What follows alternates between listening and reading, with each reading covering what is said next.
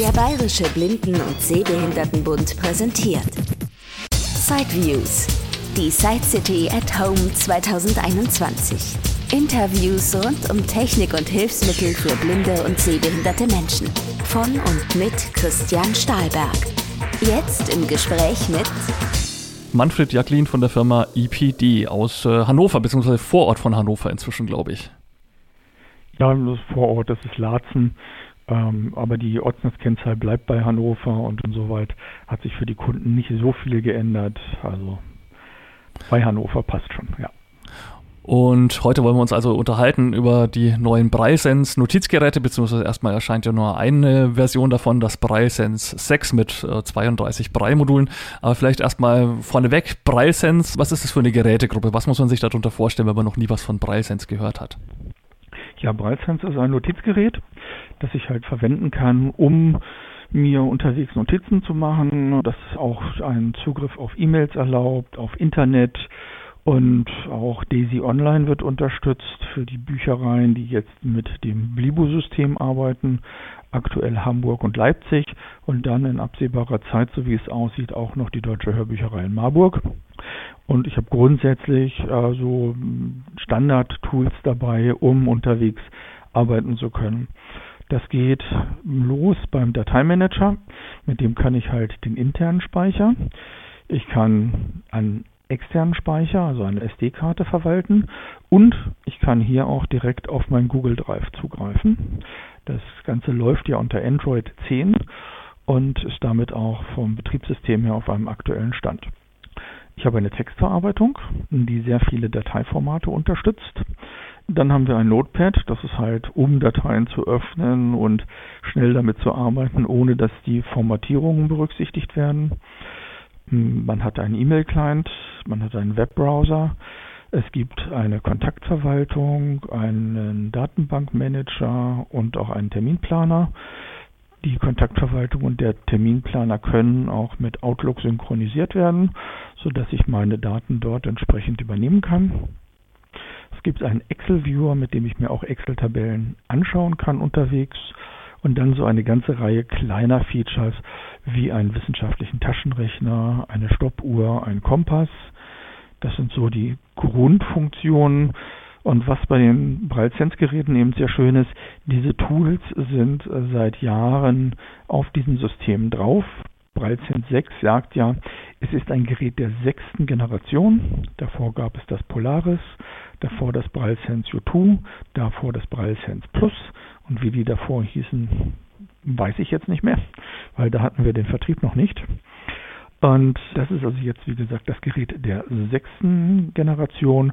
Aber diese kleinen Werkzeuge, die ich eben aufgezählt habe, die uns zum Arbeiten dienen und im Wesentlichen auch die Aufgaben des Nottakers bereitstellen, die sind von der Handhabung her immer gleich. Das heißt, wenn ich jetzt von einem BrailleSense Plus oder einem BrailleSense U2 komme und auf einen BrailleSense 6 wechsle, habe ich auf der Ebene keine Unterschiede. Das heißt, man braucht auch keine Angst vor Android zu haben, weil die halt wirklich auch extra für Blinde so programmiert sind, dass man eigentlich gar nicht merkt, dass jetzt ein Android im Hintergrund läuft wahrscheinlich. Das ist grundsätzlich richtig. Man merkt an der Stelle überhaupt nicht, dass dort ein Android läuft. Das kommt dann erst zum Tragen, wenn man dann die letzten beiden Optionen in dem Menü wählt. Und zwar, wenn man in den Google Play Store geht, dort dann Android-Apps installiert oder eben dann in die Liste der bereits vorinstallierten Android-Apps, sodass ich mich dann tatsächlich in der Android-Welt bewege, Apps, die barrierefrei sind, installieren und entsprechend nutzen kann. Und die bedient man dann, also Android macht ja ganz sehr viel mit, mit Touchscreen, ähm, hat jetzt aber, glaube ich, kein Touchscreen, das Braille-Sense. Oder wie muss man sich das jetzt mal von der Bedienoberfläche her vorstellen, rein hardwaremäßig? Wie komme ich da an die Sachen ran?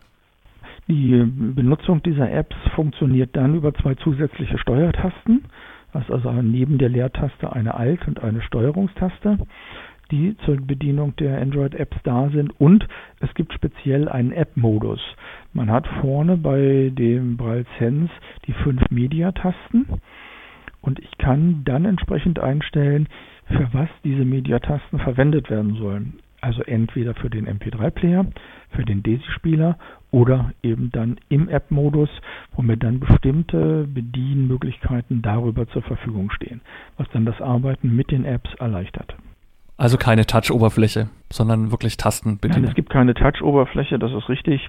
Um nochmal zu den Mediatasten zu kommen, das sind Bedientasten, wie man sie von einem CD-Spieler beispielsweise kennt.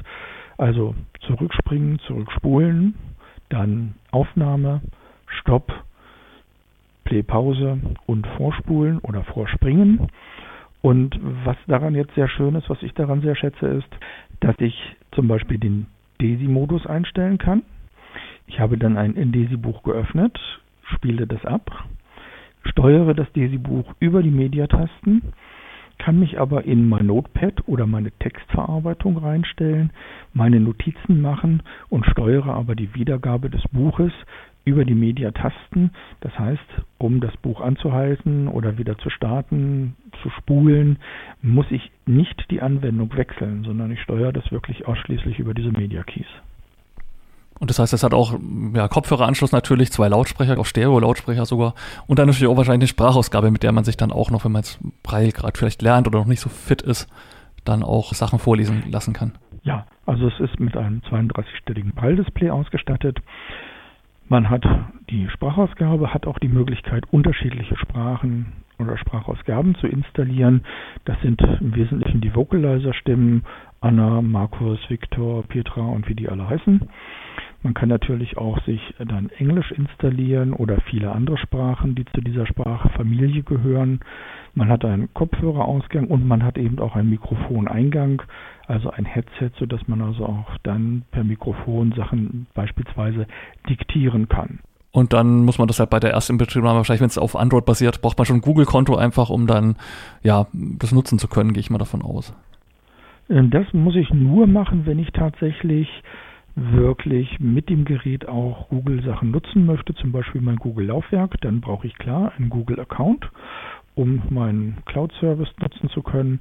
Ansonsten brauche ich das aber nicht. Ich kann das Gerät schlicht und einfach auch standalone betreiben, ohne ein Google-Konto zu haben. Die Google-Funktionen, also die letzten beiden Punkte im äh, Hauptmenü, die fallen dann natürlich weg, äh, aber ich kann diese ganzen Apps, die vorhanden sind, die von HIMS bereitgestellt werden, die Klassiker sozusagen, die kann ich einfach weiterhin benutzen. Und die Zielgruppe ist dann wahrscheinlich, Sie sagten schon, man kann auch Outlook-Kalender synchronisieren, ist dann wahrscheinlich doch eher der Arbeitsplatz oder ja, Sie haben das Polaris jetzt auch schon eine Weile verkauft. Wer legt sich sowas zu oder für wen ist das vor allem dann gedacht? Wir haben das durchaus auch im Privatbereich verkauft. Wir haben da einiges, einige Interessenten, die das Gerät auch im privaten Umfeld nutzen. Und natürlich aber auch im Arbeitsplatzbereich als Notizgerät für Besprechungen ist das ziemlich verbreitet, würde ich sagen. Also da vorrangig aber auch eben das Mini, also das kleinere Gerät, das dann wahrscheinlich ab Herbst erhältlich sein wird. Also das Polaris Mini hatte 20 Module, das heißt, das wird es dann auch als äh, Breitsense 6 auch als Mini-Version auch wieder mit 20 Modulen dann geben. Ja, genau. Es hat eben auch 20 Module wie das Polaris äh, Mini und es ist von der Größe her vergleichbar. Wenn ich jetzt das Polaris 32 nehme, hat sich im Grunde genommen an der Größe des Gerätes wenig geändert. Es ist, glaube ich, 2 mm flacher geworden. Und die Anschlüsse haben sich verändert. Also wo jetzt die USB-Anschlüsse sind, wo der SD-Kartensteckplatz ist, der hat sich verändert. Also es ist etwas umdesignt worden, aber von der Größe, von der Ausgestaltung her ist das Gerät etwa gleich geblieben. Und vom U2 gab es ja damals sogar auch noch, also vom Vorvorgänger gab es ja damals sogar auch noch eine Version mit normaler Tastatur, mit normalen Querz-Tastatur, wie man sie vom PC her kennt. Das scheint jetzt aber, also gab es schon beim Polaris nicht und wird es wahrscheinlich auch in Zukunft dann nicht mehr geben. Also man muss schon Braille, 8. Braille schreiben können, vermute ich mal. Ja, oder man muss sich eine normale Tastatur anschließen. Als das Polaris seinerzeit rausgekommen ist, das ist ja jetzt auch schon wieder fünf Jahre ungefähr her, vier Jahre, fünf Jahre, 2016 ist das vorgestellt worden. Da habe ich natürlich sofort gesagt, okay, ideal wäre es, wenn es auch wieder ein Gerät mit einer Querztastatur geben würde. Und man hat aber gesagt, die Umsatzzahlen bei diesen Querztastaturen sind sehr gering und man wird das prüfen und wird darüber nachdenken. Aber das Ergebnis vom Nachdenken ist halt gewesen, nein, wir machen kein Gerät mit normaler Tastatur. Ich habe das natürlich jetzt auch für das BALSense 6 wieder reingegeben. Der Produktmanager hat sich geändert Und das ist eine neue Mitarbeiterin, die das jetzt macht und die hat gesagt, okay, wir prüfen das jetzt nochmal, aber ich vermute eben auch, dass im Endeffekt man zum Ergebnis kommen wird, dass die Stückzahlen, die beim U2 mit Querztastatur verkauft worden sind, nicht in einem Rahmen sich bewegen, dass man das Produkt dann wirklich wirtschaftlich so fertigen und vermarkten kann. Ja gut, aber mit Android kann man ja auch viele Tastaturen mit Sicherheit auch anschließen. Gut hat man da natürlich zwei Geräte, aber wer jetzt breittechnisch noch nicht so fit ist, hm, der kann dann ja auch trotzdem hat eine Möglichkeit, das zumindest mit einem Zusatzgerät dann zu nutzen, wenn er sagt, er braucht irgendwas Leichtes für unterwegs. Ja, zum Beispiel eine Bluetooth-Tastatur anzuschließen, das wäre dann die Möglichkeit an der Stelle, genau. Und die Breitastatur ist ja auch wirklich gut, muss man auch noch sagen vielleicht. Also ich finde, die ist wirklich sehr leise. War sie zumindest schon beim U2. Ich gehe mal davon aus, dass das weiterhin auch so beibehalten wurde, dass man da wirklich einen sehr schönen und auch leisen Anschlag hat. Also finde ich eigentlich immer ganz faszinierend bei den Geräten. Ja, das hat sich grundsätzlich nicht geändert. Also die sind schon recht leise, die Tastaturen, und haben auch einen sehr guten Anschlag. Also lassen sich sehr gut bedienen. Gut, nochmal zum neuen Modell, zu der Version 6. Also Sie sagten schon, so vom Gehäuse her hat sich wenig geändert. Klar, ich glaube, es ist jetzt eh schon nur knapp über zwei Zentimeter dick, also viel dünner und kleiner geht dann wahrscheinlich irgendwann einfach nicht mehr, weil die Brei-Module halt auch entsprechend Platz brauchen. An den inneren Werten hat sich aber noch ein bisschen was geändert. Ne? Ich glaube, es ist ein schnellerer Prozessor nochmal drin und so weiter. Mhm. Einmal ist der Prozessor aktualisiert worden. Da ist jetzt eine 2,1 GHz Octa-Core CPU, die damit dann auch für das aktuelle Betriebssystem, also Android 10 die notwendige Leistung zur Verfügung stellt. Das sind 128 GB RAM entsprechend verbaut, um viel auch im internen Speicher lagern zu können. Und dann 6 GB Arbeitsspeicher, damit man halt eben auch ausreichend Speicherplatz zur Verfügung hat, um mit entsprechend vielen Anwendungen parallel arbeiten zu können. Ja, das sollte reichen. Und Android 10 ist ja auch, glaube ich, letztes Jahr erschienen, also ist schon noch ein recht aktuelles System, mit dem man dann schon ein paar Jahre noch Freude haben kann. Das ist definitiv so, ja. Und der Akku ist der eigentlich austauschbar, weil ich weiß noch, beim U2 war er auf alle Fälle austauschbar. Wenn man sich die 40-stellige Breitseite, die Braille Edge diesmal gab, anschaut, da war er nicht austauschbar. Also es scheint bei HIMS immer so ein bisschen verschieden zu sein. Mal ist er austauschbar, mal nicht. Ja, bei den Notekern ist der Akku generell austauschbar. Also da kann man hinten einen kleinen Schalter bewegen, dann wird der Akku freigegeben. Ich kann ihn herausnehmen und kann zum Beispiel einen zweiten Akku einstecken. Das funktioniert. Ja, und ist denn schon ein Preis bekannt? Oder ich glaube, es erscheint ja jetzt erst im Juni, Juli oder wann sind Sie fertig? Sie lokalisieren das ja auch, ne? Sie machen ja auch die Eindeutschung soweit. Also die Übersetzung beim Betriebssystem ist bereits fertig. Das ist jetzt weniger das Problem. Es geht jetzt noch um so die kleinen Fixes, die gemacht werden müssen, dass die Tests laufen, dass man ausprobiert, was passiert mit dem Gerät, äh, die Anwendung nochmal durchprüft. Da bin ich jetzt gerade bei. Und da kommen dann so regelmäßig, letzte Woche sind zwei Betriebssystem-Updates gekommen. Und ich denke mal, da wird jetzt in der nächsten Zeit auch noch das ein oder andere kommen. Dann wird man natürlich nochmal das Gehäuse finalisieren. Das ist jetzt ein Prototyp, den ich habe. Und da werden dann jetzt die entsprechenden Werkzeuge noch erstellt, um dann das Gerät in die Serienfertigung zu geben. Ja, kleinere Updates hier, kleinere Updates noch da. Und geplant ist dann für Juni das Ganze auf den Markt zu bringen und ich habe vorhin auch schon gesagt, das Mini ist dann für den Herbst geplant. Ob das September, ob das Oktober wird, das bleibt dann abzuwarten. Das werden wir dann sehen. Und preislich bewegt es sich dann wahrscheinlich ungefähr wie die Polaris jetzt auch oder wird was günstiger, wird was teurer? Nein, das wird also nicht ganz grundlegend günstiger. Also beim Preis dürfte sich dort nicht sehr viel tun. Das Polaris Mini dürfte sich bei knapp 4.800 Euro inklusive Mehrwertsteuer bewegen und das Polaris 32.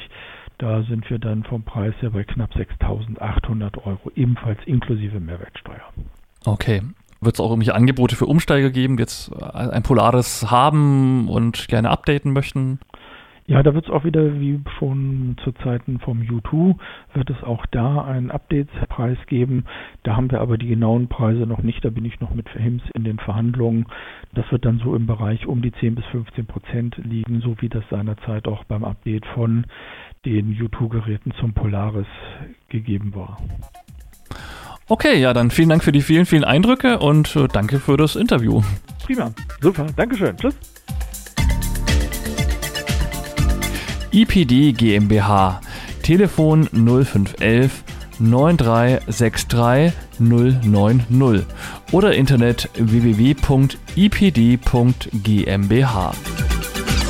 Das war ein Beitrag aus Sideviews, der Podcast mit Themen rund um Technik und Hilfsmittel mit Christian Stahlberg. Weitere Informationen unter www.sideviews.de. Ein Angebot des BBSB.